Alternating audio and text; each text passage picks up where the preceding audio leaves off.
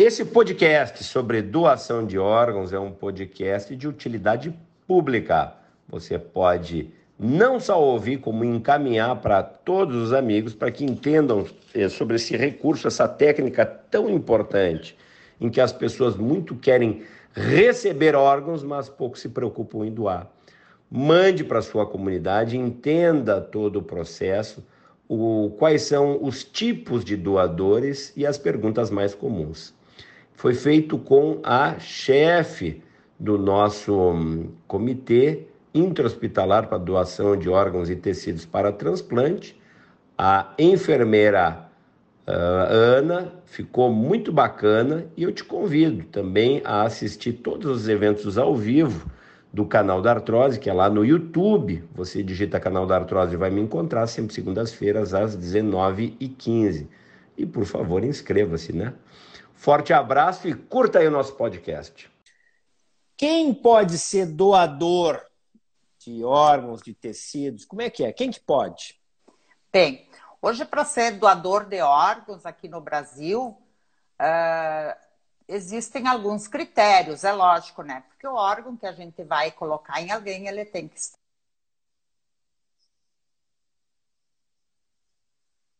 Alô?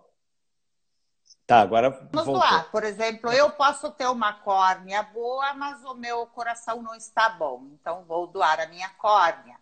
Isso tudo a gente consegue saber quando a gente faz uma série de exames, que o doutor André sabe bem, que é demorado para se saber se essa pessoa pode ser doadora. Existem critérios de idade, de 2 a 80 anos para córneas, de 18 a 70 anos para ossos. Depois o doutor vai nos falar por que, que a gente não pega ossos de crianças. É verdade. Eles... Vou tá? contar para vocês, a gente vai falando do tema geral, que é doação de órgãos e tecidos né, para transplante. Hoje é o Dia Nacional, né?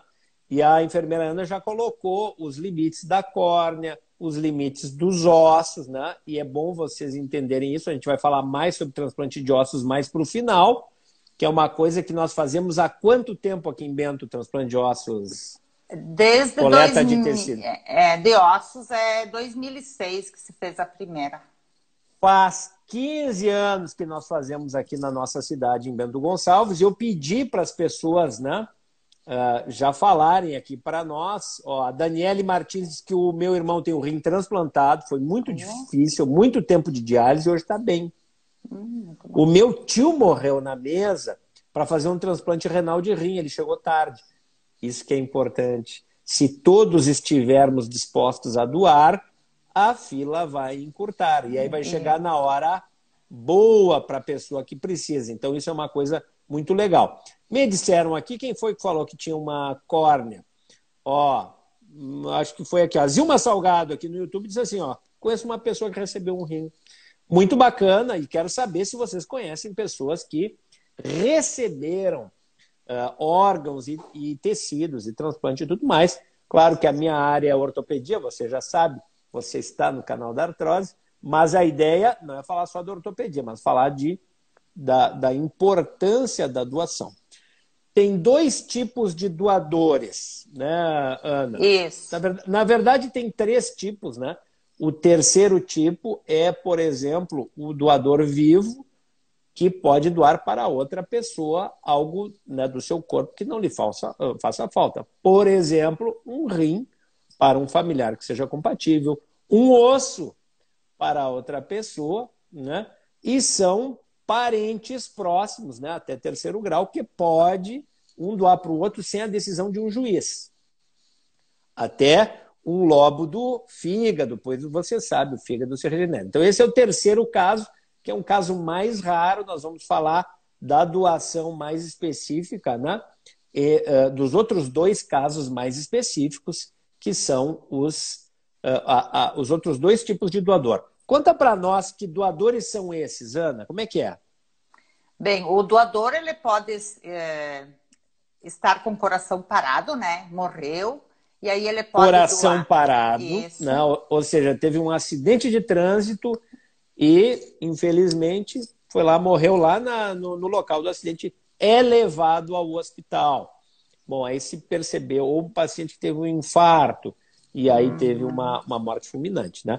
A gente vai falar só um pouquinho de morte para você entender qual é o caso. A ideia aqui é falar de vida, mas tem que começar e, e, muitas vidas recomeçam depois da doação. Então, eu só vou explicar para vocês que tem um coração parado e qual é o outro caso, Ana, por favor. O, a morte cefálica. Morte encefálica. Bom, esse, pessoal, é um caso muito raro e muito especial. Por isso que é a batalha cotidiana para vocês entenderem que essa pessoa, em geral, está na UTI. Uhum. Então, são dois tipos de doadores. O doador de coração parado, teve uma morte súbita, trágica muitas vezes, ninguém está esperando, ninguém quer, mas acontece. E o doador de múltiplos órgãos, órgãos, que é o de morte encefálica. Entenderam essa diferença? Ó, a Maurilisa já deu boa noite para todo mundo. Conta aí, pessoal, vocês conhecem alguém que tem, eh, que recebeu uma córnea, que recebeu uma, um rim, que recebeu outros tecidos? Contem para nós, eu gostaria muito de saber. Né? Ó, uh, eu conto então o seguinte: são esses dois tipos de doadores, né? Qual é a diferença entre eles? Conta um pouco para nós aí, Ana, que eu vou ajudar também a explicar. Como é que é?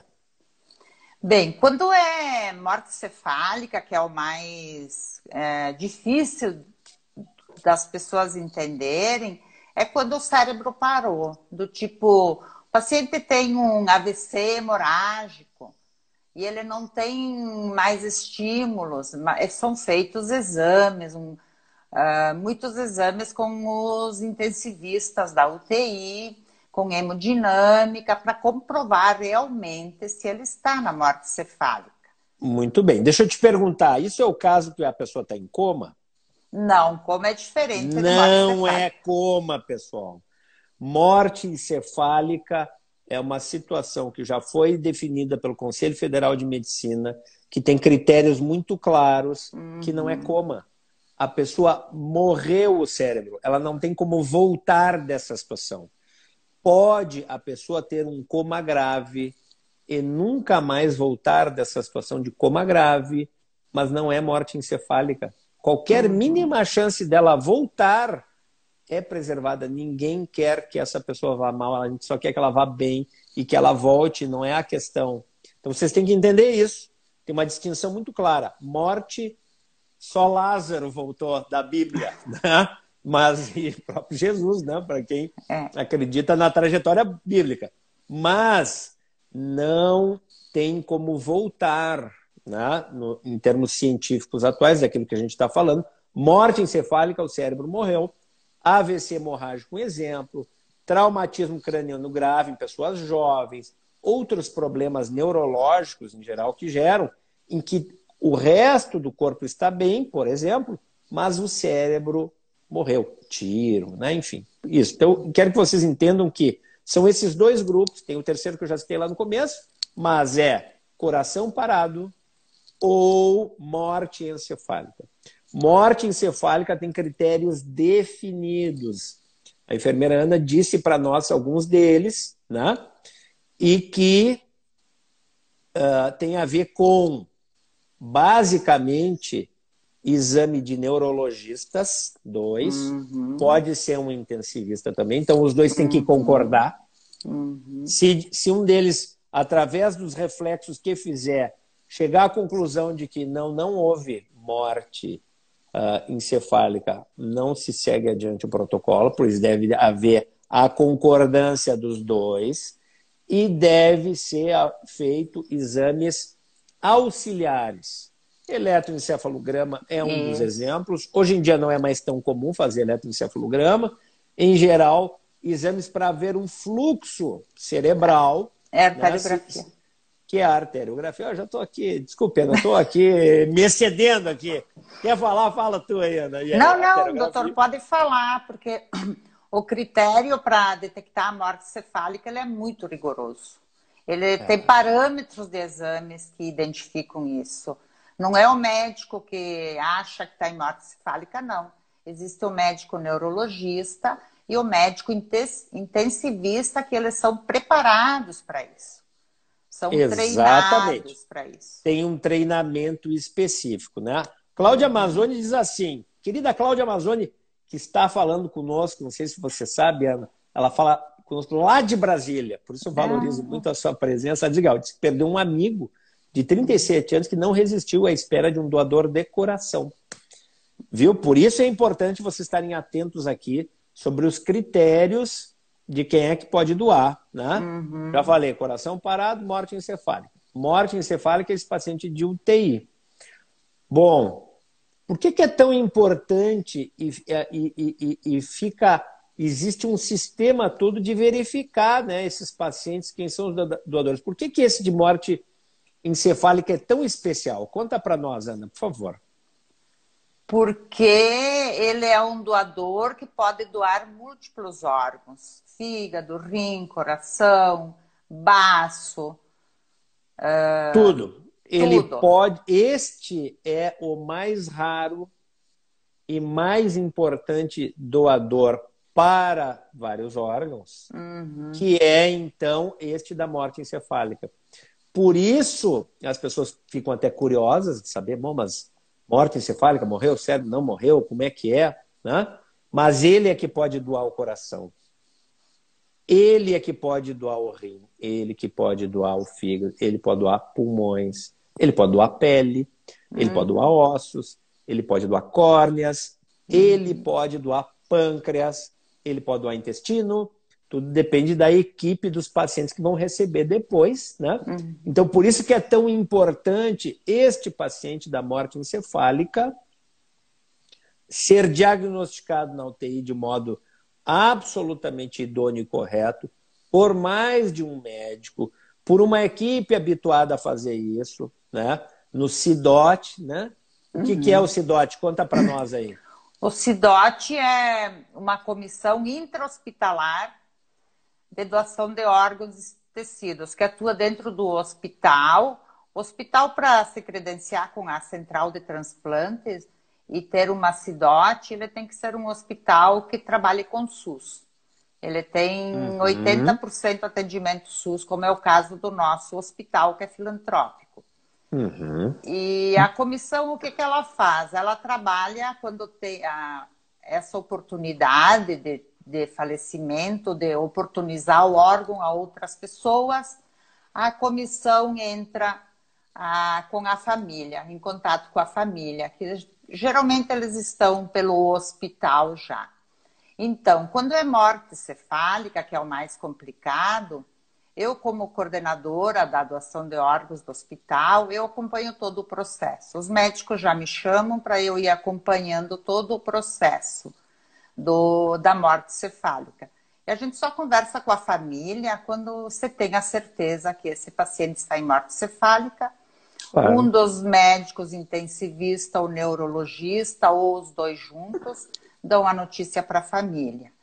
E aí é um momento muito delicado, é um momento que a gente tem que ter bastante ética, dar um suporte para essa família, porque ninguém gosta de perder ninguém, né? Não tem e dúvida. As, é, e às vezes são mortes súbitas, mortes é, recentes, que é, a, a, pessoa não estava doente, mas teve um trauma por um acidente, ou teve um AVC, uma pessoa jovem de 35 anos, e a família fica muito abalada com isso. Então, nós temos também na nossa CIDOT as assistentes sociais a psicologia, que elas são acionadas para dar apoio para essas famílias que necessitam. Não e a gente isso, a gente acompanha a família até o final do processo, do procedimento, do procedimento operatório que eu digo, que a para a retirada dos órgãos é um procedimento cirúrgico. Então a gente acompanha claro. a família, vai mantendo elas informadas. É. É muito importante dar uma clareza para vocês de que então eu já separei do coração parado da morte encefálica. Morte encefálica são casos raros, incomuns, mas que é, são buscados dentro da UTI com o olhar de que seja possível quando é possível, né? Já falei que isso é bem definido e que isso é muito claro na legislação e como e que não é coma, é morte encefálica. Bom, esses pacientes vão poder doar tudo, se a família deixar. Bom, uhum. vamos, vamos explorar um pouquinho isso, depois eu sigo, sigo essa, essa reta aí. Como é que a pessoa diz que quer doar? Hum. Ela fala para quem? Vamos dizer aqui a Ana, eu sou doador, viu, Ana? Estou dizendo para ti. Aí é o seguinte: antigamente tinha um selinho que vinha na, você botava na carteirinha é. de identidade, isso. né? É. Tinha isso. Hoje ainda tem isso. Como é que faz? Como é que não faz? Vamos lá, pessoal. Como é que é, Ana? Bem, hoje no Brasil, para ser, ser doador de órgãos, não basta tu ter um selinho na identidade. Quem define a doação é o familiar. Ah, o familiar de primeiro, segundo grau. Então, uhum. se tu tens um, um certificado onde a gente se cadastra na central de transplantes, é, doador legal, tu ganha um certificado, isso é para deixar para nossas famílias, para que eles saibam que a gente quer ser doador. Porque a palavra final é da família, ela assina um termo de responsabilidade que ela autorizou a doação isso. do seu familiar. Então eu chamo a atenção de vocês de que a doação, quem decide, na verdade, é quem fica. Quem fica. Você tem que dizer para a sua família que você quer doar, porque quem disse vai doar ou não é quem fica. Quem fica. Então, seja claro em comunicar para a família, porque às vezes você entende assim. Existe aí, nós vamos seguir aqui o que eu estou dizendo. Caso de morte encefálica dentro da UTI, o paciente é um possível doador, e já se identificou, tem embora. Aí a Ana vai conversar com a família, né? Muito bem. Você entende que na família tem muitas pessoas, né? E aí as pessoas vão lá se reunir. E aí tem um cunhado que diz que não quer que doe. Tem uma irmã distante que diz que não quer que doe. Tem alguém da família que não quer que doe. Vai acontecer a doação? Não vai acontecer. Então, tem que haver, gente, uma clareza junto à família de que você é doador ou que não é doador, pronto. Mas se você é, para que não apareça na hora, porque pode aparecer, né? Pessoas que estão dizendo, ah, não, mas não, não, eu não, eu sou contra. Mas não é sobre se a pessoa é contra, é o que o doador ali naquela situação achava sobre isso, né? É por aí, né, Ana? É, isso. Muitas vezes, quando a gente conversa com as famílias, existe esse conflito entre elas. Então, o que, que nós da CIDOT fazemos? Nós damos um tempo para eles conversarem entre eles e decidirem. E aí eles voltam para dizer o sim ou o não. Exatamente. E se eles falarem o sim, a gente dá o pega o responsável e ele faz o papel declarando isso, assinando, comprovando. E se eles falarem ou não, a gente insera, entrega o corpo para a família. É, sendo bem claro que esta vontade é respeitada. Muito ainda respeitada. Que, exatamente. Ainda que o, haja milhares de pessoas na fila de espera para transplante, Hum. Basta a família dizer que não quer, ninguém vai forçar, ninguém vai torcer, ninguém vai empurrar para que haja um sim, vocês entendam? Então, por isso que essa cultura da divulgação e a gente abriu o espaço aqui para vocês ouvirem e debaterem conosco, né? Uh, como é que vai ser. Ó, a Cláudia Amazônia diz o seguinte: minha família já sabe que quero doar até os cabelos para virar uma peruca. Mandou bem. E a Dalva, a Dalva de, de Piracicaba diz boa noite de Pira, Piracicaba. Muito bacana, temos também. Ó, vou puxar uma aqui que achei legal, ó. Ah, a Cíntia diz o seguinte: morte súbita, necrópsia, pode não dar um resultado da causa? Pode doar? Qual órgão? Cíntia, então são dois casos. Coração parado, que é o caso da morte súbita. A pessoa morreu. Bom, Morte súbita é o caso do coração parado. Tem duas, três possibilidades de doação. Duas que a gente faz com mais frequência: córneas e ossos. Também pele pode ser doado. Uma pele? Pele. Pele pode ser doado. Vocês pode sabiam que pele pode, podia ser doado? Para que, que serve pele? Pele tem uma relação muito íntima com a identidade genética de cada um. Cada um vai ter a sua pele e vai reagir à pele de outro. Mas então, para que, que serve? Vou dar um exemplo para vocês. Grandes queimados. Você imagina uma pessoa com 60% da superfície corporal queimada. Ela tem uma gravidade de situação muito grande. Existe perda de líquido por tudo. Essa pessoa desassistida, 60%, 70%, 80%, até os limites das possibilidades. Como é que você faz para daí, uh, enfim, resolver essa questão, nem que temporariamente? Pele de banco. Então pode se doar pele, pele também. também. Então eu dei três possibilidades aí, Cíntia. Isso. Córneas, 2 a 80 anos de idade. Ossos, 18 a 60, 70, dependendo da qualidade óssea, por isso que a osteoporose não dá, né? E pele. Então tá, tá isso aqui que ficou, ó. Uh, é a Camila, ó, a Camila nos dando moral, excelente colocação quem bate o martelo sobre a doação. Sim, é quem fica. Isso aqui nem cremação é. ou, ou sepultar. Ah, vai cremar, vai sepultar. Quem acaba resolvendo é quem fica. Né? Então você decide, mas tem que deixar claro essa decisão. E basta a decisão daí da família que vai resolver. Uh, e isso uh, ficou claro. Ó, duas perguntas que vão alinhadas. Ó, nas, na, na doação de ossos eu já vou falar, mas essa aqui, ó, essa da Dalva que vem, vai ao encontro da outra que a gente tem aqui. O portador de doença autoimune não pode doar sangue. Pode ser doador de órgãos e vai junto com outra que quais as comorbidades que impossibilitam a doação de órgãos. Fala algumas aí, Ana, que eu vou falar outras. Tá, então, uh, doença, doença autoimune, autoimune, não pode. Não pode.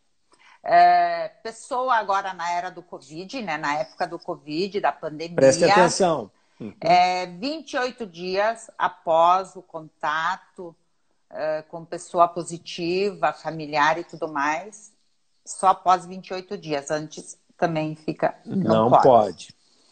É, cânceres, Doen... doenças Câncer. degenerativas, cerebrais. Não algum pode. tipo de câncer também não pode. Leucemia não pode. É, sorologias positivas, o tipo nós chamamos de sorologia, são é, doenças hepatites, HIV, isso também não pode. Tá? Então, isso tudo é feito, essa triagem é, toda essa, do. É, toda essa gama de doenças infecciosas não pode. Não pode. Doenças infecciosas, histórico de câncer, exceto câncer de pele, esses bases celulares, que esses não, não, não tem nem progressão da doença, mas história de câncer já elimina o candidato. Doenças autoimunes que a Dalva perguntou, não dá. Inclusive, artrite reumatoide, lúpus, não dá para doar. Então, uh, tudo isso tem que ser muito respeitado. Uh, enfim, e, e, o que se vê também é a perspectiva da, da pessoa. Por exemplo, tem uma questão que é super controversa, que hoje em dia, por exemplo, tatuar é super frequente. Tu tem uma tatuagem, Ana? Não. Não tenho, eu também não tenho. Mas hoje é super frequente a pessoa é. se tatuar. Quanto tempo depois de uma tatuagem pode doar? Para ossos é um ano. Um ano é. depois e, e a informação de onde foi feito isso. Se foi no local com as condições exigidas pela, pela saúde, né? Porque existem vários tatuadores que não têm uhum. os critérios de higiene, de esterilização e tudo mais. Uhum. Para outros órgãos, é um pouquinho menos. A gente vê o, hoje o Ministério da Saúde liberou mas com a pesquisa da onde foi feita essa tatuagem. Tá? Ó, bom, uma coisa importante que vocês entendam, que o tecido, quando ele é doado, ele não tem como ser esterilizado. Por exemplo, uma o osso, você tira o osso, não, ele não existe um processo de esterilização desse osso. Por isso, a pessoa que doa tem que ter uh, situação ótima de saúde para que possa entregar este osso, que em tese é estéril, para passar para uma outra pessoa. Existe, no caso de transplante de ossos, uma quarentena em que o osso fica armazenadinho a menos 80 graus num banco de tecidos, que no nosso caso é em Passo Fundo, né? banco de tecido, músculos esqueléticos em Passo Fundo, aguardando a liberação das sorologias. Isto, para outras situações, também é coletado, mas é tão urgente receber um coração que não há essa quarentena. Então, a pessoa está com um problema de saúde maior, se faz toda a avaliação, e aí você já pode uh, fazer o implante, né, o transplante desse coração. Mas são situações um pouco diferentes, né? Então, uh, e pode doar pele com tatuagem? Olha, é como ela disse aqui, né? Uh, vai ter a questão. A questão da tatuagem não é um julgamento cultural, se é bacana, se não é. É porque quando é feito pode haver transmissibilidade, né? Isso. Então, uh, você em geral pega a pele íntegra, né? Para ajudar na, uh, nos casos de grandes queimadas, como Isso. eu falei ali, né? Isso é o mais importante, né?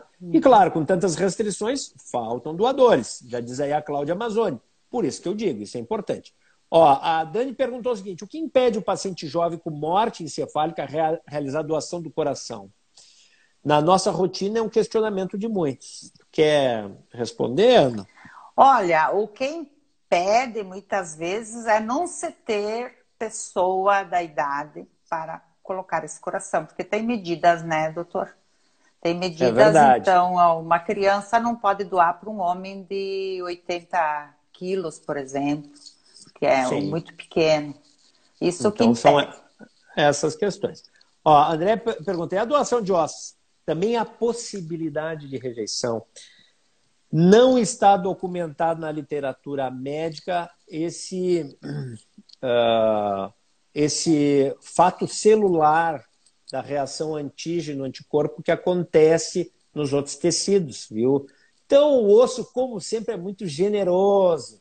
Dá para usar, né? Você pode doar osso, né? Dentro daquelas circunstâncias que eu disse que era o terceiro caso, né?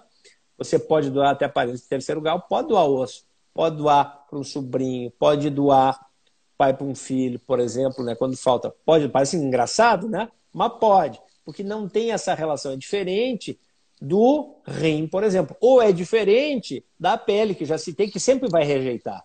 A pele sempre rejeita, mas ela é importante no, no momento, você entende? Então, isso são as, as diferenças de cada caso, né? Uh, vamos ver mais. Deixa eu perguntar para vocês, aqui quem está assistindo.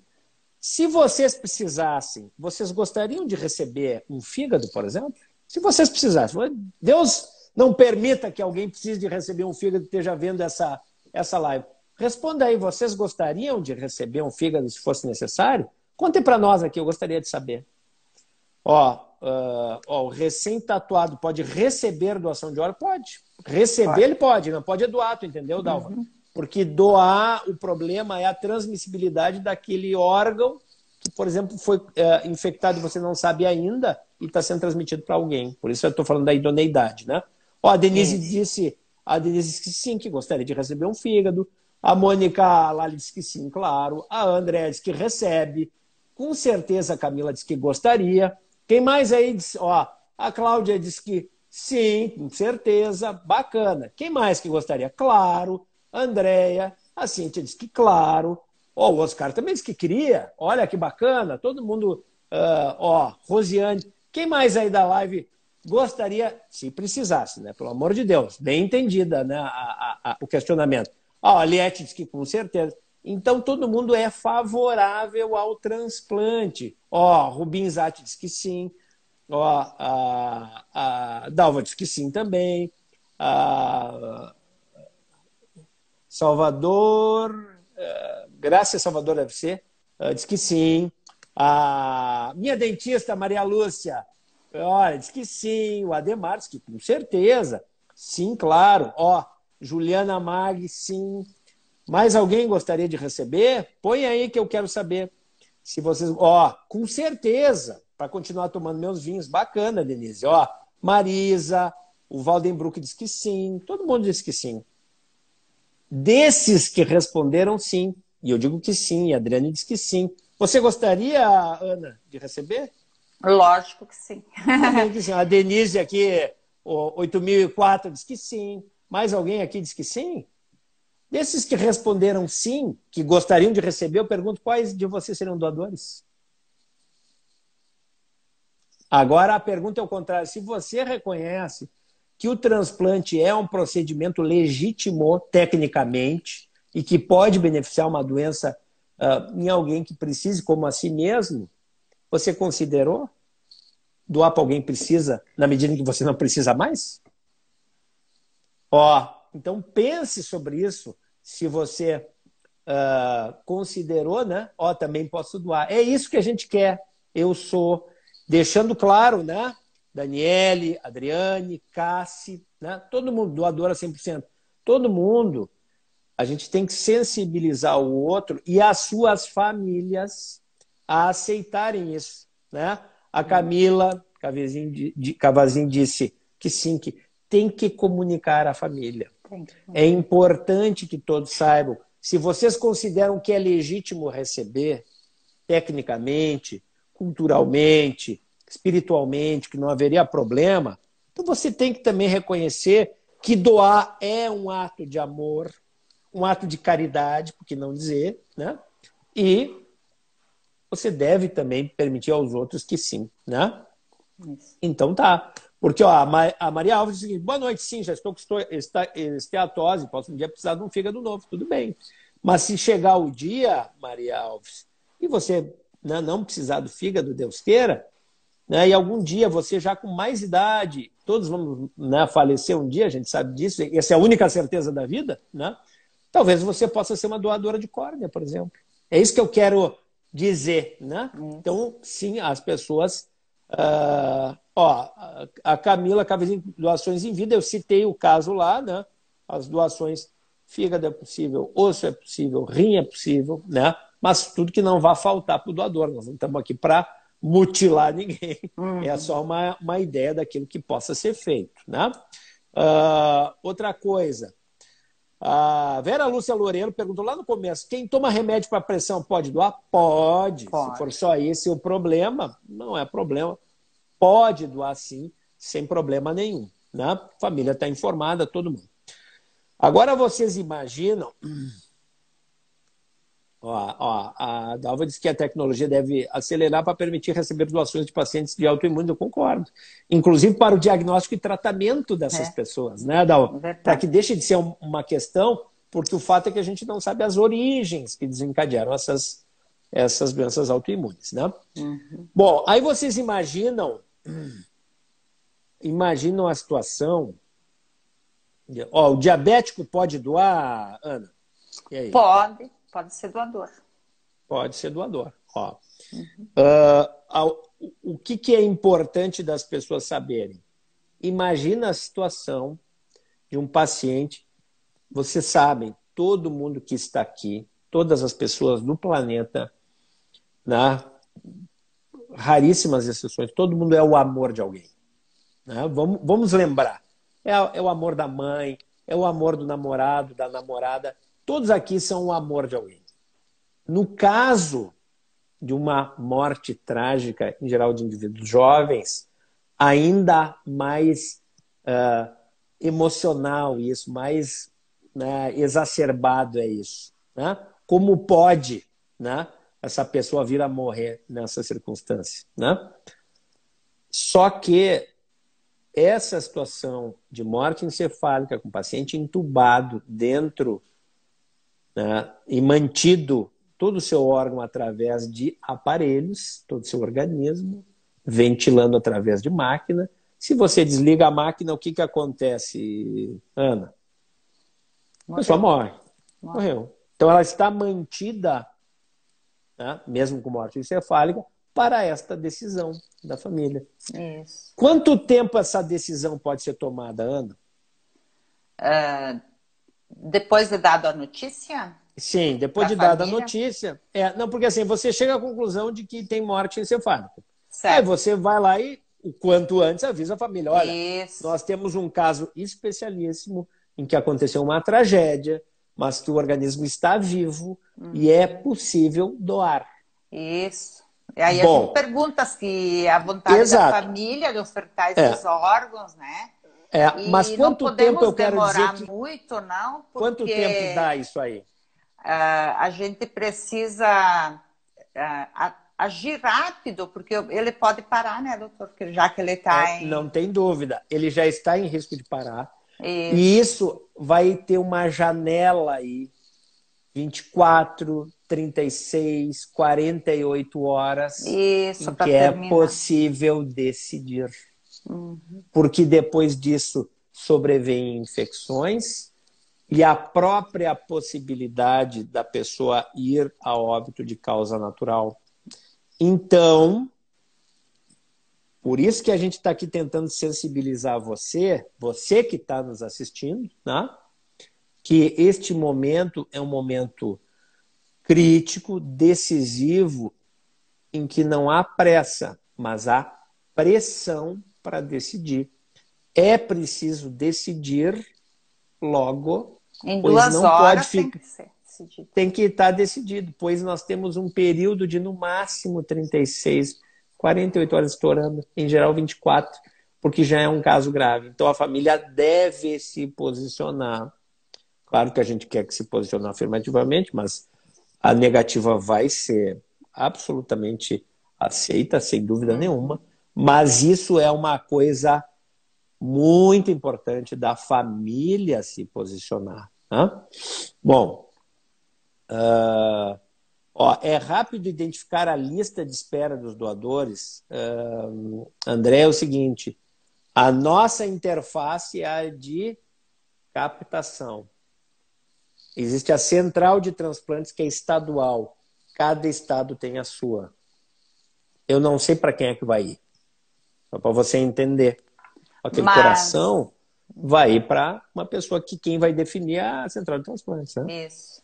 Mas se o público no geral gostaria de saber como está a lista de espera, eles têm Pode acesso. Falar. Eles podem entrar oh. na Secretaria Estadual, que vai ter lá 18 corações, 1.200 fígados, mil e pouquinhas córneas, uh, 16 uh, eh, pulmões, inclusive o número um da lista do pulmão é um Bento Gonçalvense, que é da nossa cidade, que ele é portador de fibrose cística. É, que é uma doença congênita. E a Marcela manda um abraço, diz parabéns à comissão da, de doação por conseguir abordar as famílias num momento tão difícil, realmente é bem difícil. E nobre ato das famílias de ajudar o próximo, sem dúvida, né? Uh, diz aqui a Cíntia, conhecimento é tudo, né, doutor? Concordo. Eu sou imensamente grata para sempre por tudo que aprendi com essa grande profissional, a Ana. Profissional, mulher, pessoa. E eu só posso concordar. Aqui eu estou é, enchendo a bola da, da Ana. Ana, é o seguinte. Uh, então, aí as equipes de captação, né, no nosso hospital, a parte de ossos é minha. Né? Isso a equipe da do nossa André equipe, né, não é que é minha, mas é eu que seguro essa peteca há 15 anos, né? Logo vou passar para outro, fica tranquilo, mano, fica tranquilo.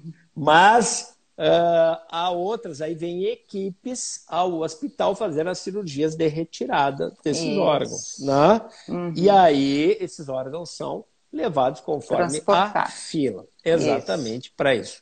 Então, toda é feito um trabalho muito sério nesse sentido, uh, de, de definir quem é que vai receber, quem faz isso é a Central de Transplante do Rio Grande do Sul.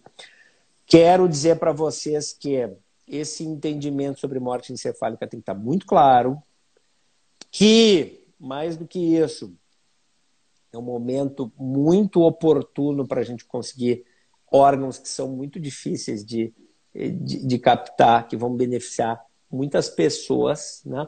Em geral, um, um, uma captação de múltiplos órgãos consegue beneficiar quantas pessoas, Ana? Olha, um salva oito, mas se tiver ossos, salva muito mais.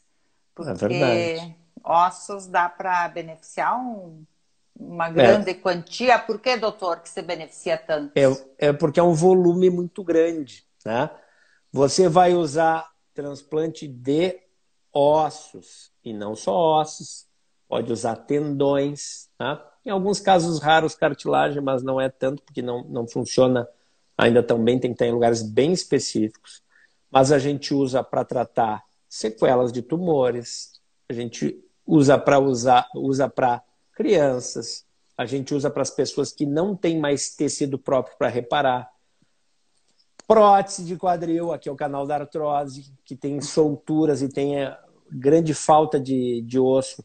Prótese de joelho, outras próteses. Então, para estas pessoas em que o defeito ósseo é muito grande e não pode ser substituído por metal ou prótese, você usa tecido.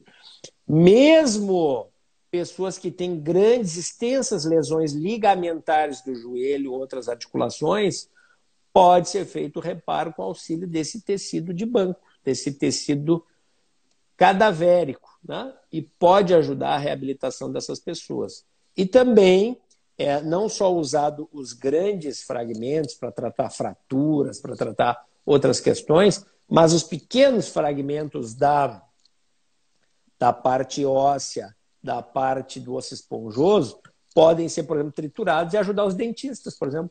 Quando há grandes falhas ósseas, né, os dentistas podem ajudar seus pacientes.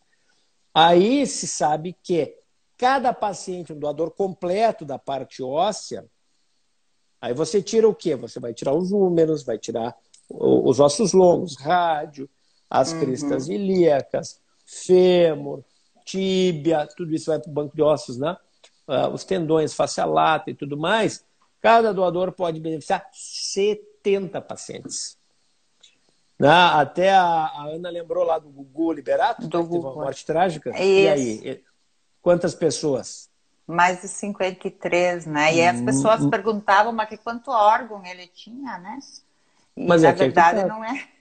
É uma captação de ossos bem sucedida, pode beneficiar a 70 pessoas. Porque eu sou fã da captação de ossos e né, como pode beneficiar pessoas. Se você não sabia que tinha como capital, estou te, explicando, estou te explicando tudo. Né?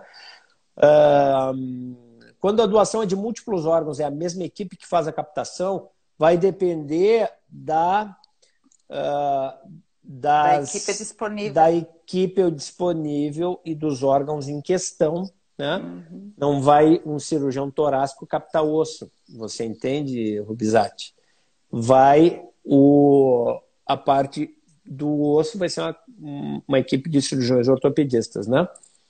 Bom, aí a, a parte do coração vai ser, em geral, cirurgião cardiovascular ou cirurgião torácico, os pulmões, cirurgião abdominal, em geral, né? capta o fígado, Uh, casos de pâncreas são mais raros, mas né, o intestino, que é uma coisa em, que, que, havia. Então, vai depender do órgão em questão e do que é que a família liberou para captar. Né? Isso é uma coisa bem. Uh... Ó, a Renata nos dando moral aqui, show de live. Muito obrigado, Renata. Você faz parte disso aí. Muito obrigado. Você foi uma jogada ensaiada, né?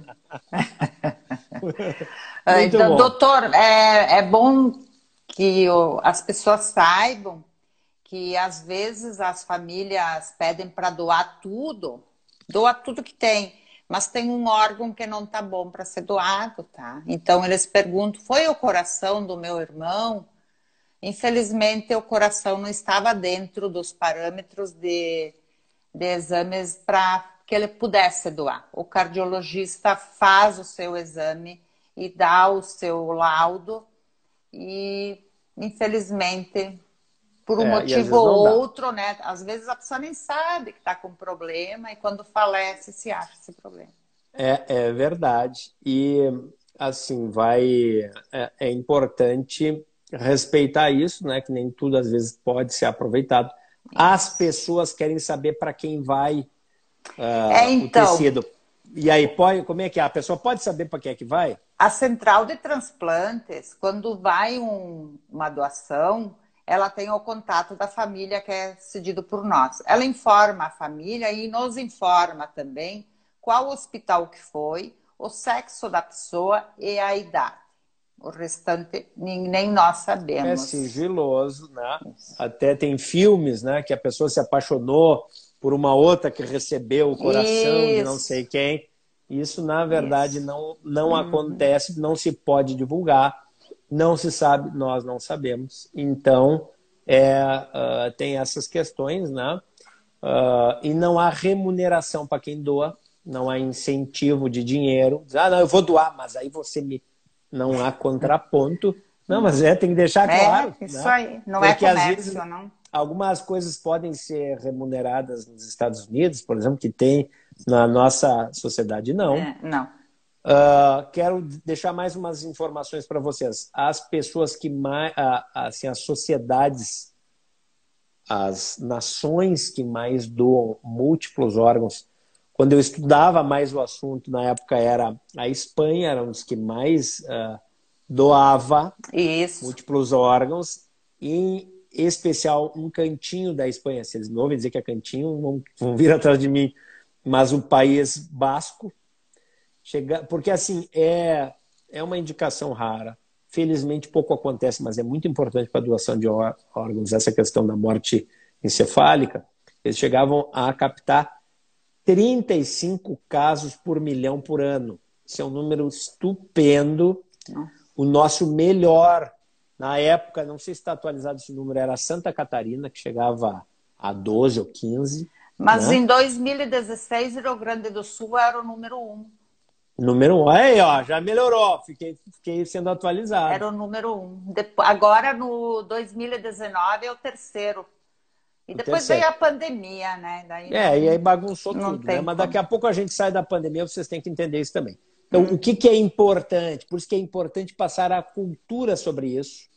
Se vocês gostaram dessa live, mande essa live educativa, né, Betinho? Mande esta live educativa para quem precisa se organizar, se orientar. Em épocas de extenso debate da saúde, médico, vacina, não vacina, tratamento precoce, não tratamento precoce. Gente, transplante é às vezes a única, único alento para não só para quem recebe, mas para quem doou. Às vezes é a única coisa que sobrou, você sabia disso? Para a família que doou. Olha, seguiu né, o meu irmão, a minha irmã, a minha mãe, meu filho seguiu nessa terra ajudando outra pessoa ou outras pessoas. A gente já viu sentimentos de gratidão muito. nesse sentido também, né, muito. né, Ana? Conta uhum. para nós. Muito, muito, muito, muita satisfação pelos familiares, até familiares que no início assim ficam com um pouquinho de dúvida, após eles ficam muito gratos, muito gratos mesmo em ter feito essa ação. É isso aí. Bom, quero dizer então que aqui no canal da Artrose a gente também falou sobre transplante musculoesquelético, que é possível. Em geral, as indicações são para tratamento de tumores, tratamento de crianças, ou quando há grandes perdas ósseas associadas ou não à prótese, por isso é importante doar. Pode ser usado para né, também uh, os dentistas, dentária. arcada dentária, enfim, casos assim. Uh, o doador de ossos é aquele de coração parado, não precisa ser múltiplos órgãos. Aquele de coração parado, que é o acidente de moto, né? Lembrem disso. Vai servir, não só isso, né? Mas a morte súbita total, né? A pessoa já chega uh, uh, em óbito lá no, no, no hospital. Esta pessoa, ela vai poder doar córnea, doar ossos e tendões, tecidos musculoesqueléticos e doar pele os demais órgãos estão relacionados ao doador de morte encefálica, que é aquele caso de UTI, mas que há um tempo crítico. Sempre a doação é um momento crítico e muito pesaroso, vocês têm que entender, né? Que uh, é isso. E, um, foi muito bacana falar isso sobre, sobre isso no Dia Nacional, Nacional. de Doação, dia 27 de setembro, anote aí, Dia Nacional de Doação de, de, de órgãos e, e, e, e tecidos, para transplante. Uhum. Quer falar mais alguma coisa aí, Ana? Olha, eu só quero dizer agora, assim, para as pessoas que estão aí, muito obrigado por terem participado conosco. Gostaríamos que levassem para suas casas, para suas famílias. Agradeço de coração o doutor André Kruer, que abriu essa live dele da artrose para que, para que a gente conseguisse, tá, estamos conseguindo que a população saiba né, como é uma doação de órgãos, como é receber um órgão. E é tudo gratuito, tudo via SUS, não tem gasto algum para doar e nem gasto algum para receber o órgão. É, esse é um dos tá maiores programas. É um dos maiores programas de transplante público do mundo. Então, como brasileiro, você tem que saber que é um dos grandes serviços de transplante público do mundo. Então, vocês têm que também se orgulhar disso, né? A Denise diz aqui: conhecimento que é demais, grata a vocês por tanta generosidade, para nós é uma alegria. Laís Faix me dando moral aqui, grande canal, muito obrigado, Laís.